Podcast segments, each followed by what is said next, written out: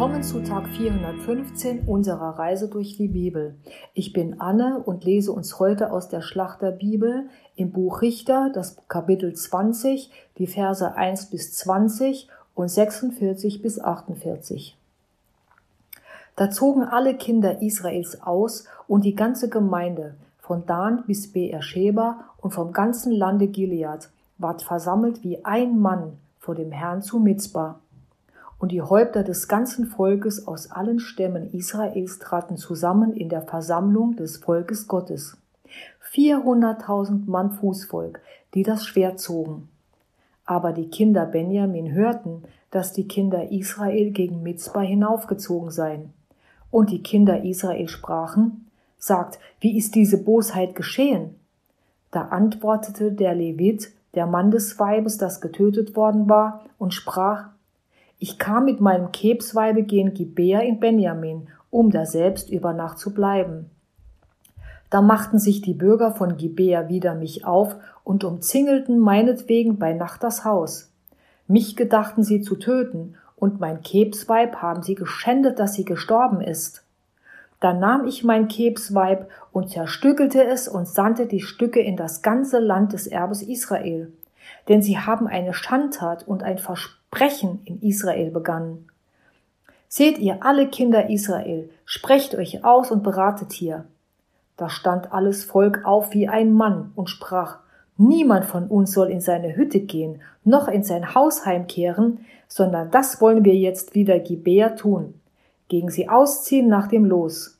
Wir wollen zehn Männer von hundert und hundert von tausend und tausend von zehntausend aus allen Stämmen Israels nehmen, die sollen Zehrung holen für das Volk, damit es komme und mit Gibea Benjamin verfahre nach aller seiner Schandtat, die es in Israel verübt hat.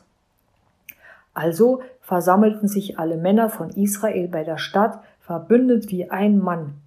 Und die Stämme von Israel sandten Männer zu allen Geschlechtern von Benjamin und ließen ihnen sagen, was ist das für eine Schandtat, die bei euch verübt worden ist? So gebt nun die Männer heraus, die Kinder Belials zu Gibea, dass wir sie töten und das Böse aus Israel ausrotten. Aber die Kinder Benjamin wollten die Stimme ihrer Brüder, die Kinder Israel, nicht gehorchen, sondern sie versammelten sich aus allen Städten in Gibea, um zum Streit wider die Kinder Israel auszuziehen. Und es wurden an jenem Tag die Kinder Benjamin aus allen Städten gemustert. 26.000 Mann, die das Schwert zogen, ohne die Bürger von Gibea, derer wurden 700 gezählt, auserlesene Männer. Und unter all diesem Volk waren 700 auserlesene Männer, die linkshändig waren. Die schleuderten alle einen Stein, haargenau, ohne zu fehlen. Aber der Männer von Israel, ausgenommen Benjamin, wurden 400.000 gezählt, die das Schwert zogen, alles streitbare Männer. Und die Kinder Israel machten sich auf und zogen hinauf nach Bethel und fragten Gott und sprachen, Wer von uns soll zuerst hinaufziehen zum Streit mit den Kindern Benjamin? Der Herr sprach, Judah zuerst. Also machten sich die Kinder Israel am Morgen auf und lagerten sich vor Gibea. Und die Männer von Israel zogen aus, mit Benjamin zu streiten und stellten sich in Schlachtordnung auf zum Streit wider Gibea. Und ab Vers 46 Also fielen an jenem Tag von Benjamin im Ganzen 25.000 Mann, die das Schwert gezogen hatten, lauter streitbare Männer. Nur 600 Mann wandten sich und entflohen zur Wüste zum Felsen Rimon und verblieben auf dem Felsen Rimon vier Monate lang. Und die Männer Israels kehrten zurück zu den Kindern Benjamin und schlugen mit der Schärfe des Schwertes alles, was in der Stadt war, vom Menschen bis zum Vieh, alles, was man fand, auch alle vorhandenen Städte verbrannten sie mit Feuer. Bisher sind die Richter aus den einzelnen Stämmen Israels immer ganz individuelle Einzelne, die mit dem Geist Gottes erfüllt werden und mit wenigen aus dem Volk gegen die anrückenden Feinde kämpfen um das mal wieder von Gott abgefallene israelitische Volk vor diesen zu schützen. Wenn der Sieg errungen ist, gibt es eine 40-jährige Friedenszeit, die dazu führt, dass die Israeliten abermals ihren Gott vergessen, der schon so viele Wunder für sie getan hat, um sich den fremden Götzen aus Kanaan zuzuwenden.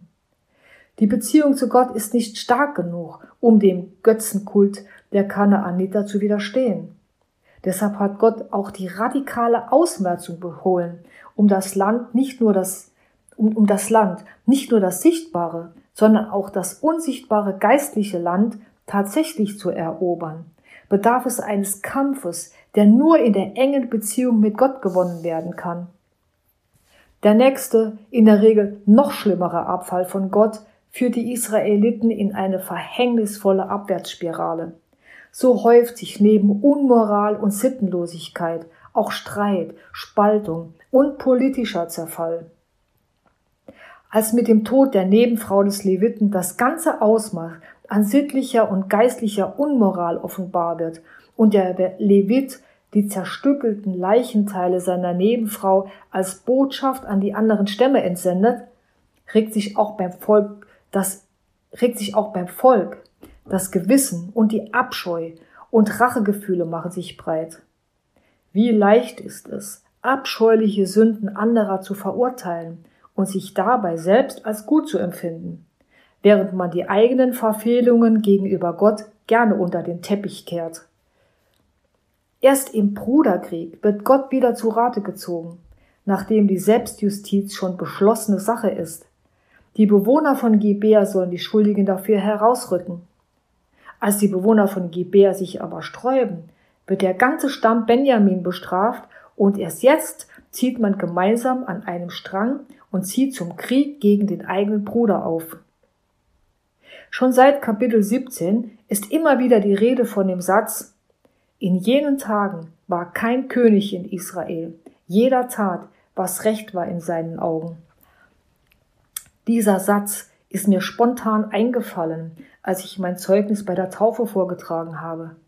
Genau so war mein Leben geprägt, bevor ich Jesus als Herrn und König für mein persönliches Leben anerkannt habe und mich nach und nach unter seine Herrschaft begeben habe. Dieser Satz fällt mir dann auch immer wieder ein, wenn ich die heutigen Zustände unter den Menschen sehe, die Gott nicht kennen oder ablehnen, keinen festen Maßstab in ihrem Leben haben und jeder Gut und Böse nach seinem Gustot definiert. Gäbe es staatliche und Gesetz gesellschaftliche Regeln nicht, würde unser Land sofort in die Anarchie verfallen. Und Anarchie führt immer zu Gewalt, weil der fleischlich gesinnte Mensch kein von Herzen guter Mensch ist, auch wenn das humanistische Weltbild von heute das nur allzu gerne vorgaukelt. Das Buch der Richter zeigt mir in meinem praktischen Leben ganz klar, dass Gottes Maßstab der einzig wahre und segensreiche Maßstab ist. Gott braucht nicht nachzujustieren, nicht Neues zu erdenken und keine Niederlagen und Zusammenbrüche hinzunehmen. Gott hat alles in seiner Hand und er wird, wenn man ihn zum König und Herrn des eigenen Lebens macht, alles zum Guten und seine Kinder zu einem Ende in Herrlichkeit führen. Jesus mag mir und dir das Geländer sein, an dem wir uns festhalten in unsicheren und meist gottlosen Zeiten. Er ist der Fels, auf dem man sein Haus sturmfest bauen sollte. Und die Wahrheit, die als Richtschnur mehr Richter ist als alle Richter in Israel zusammen. Heute ist ein guter Tag für einen guten Tag. Lass sein Wort die einzige Praxis in deinem Leben sein.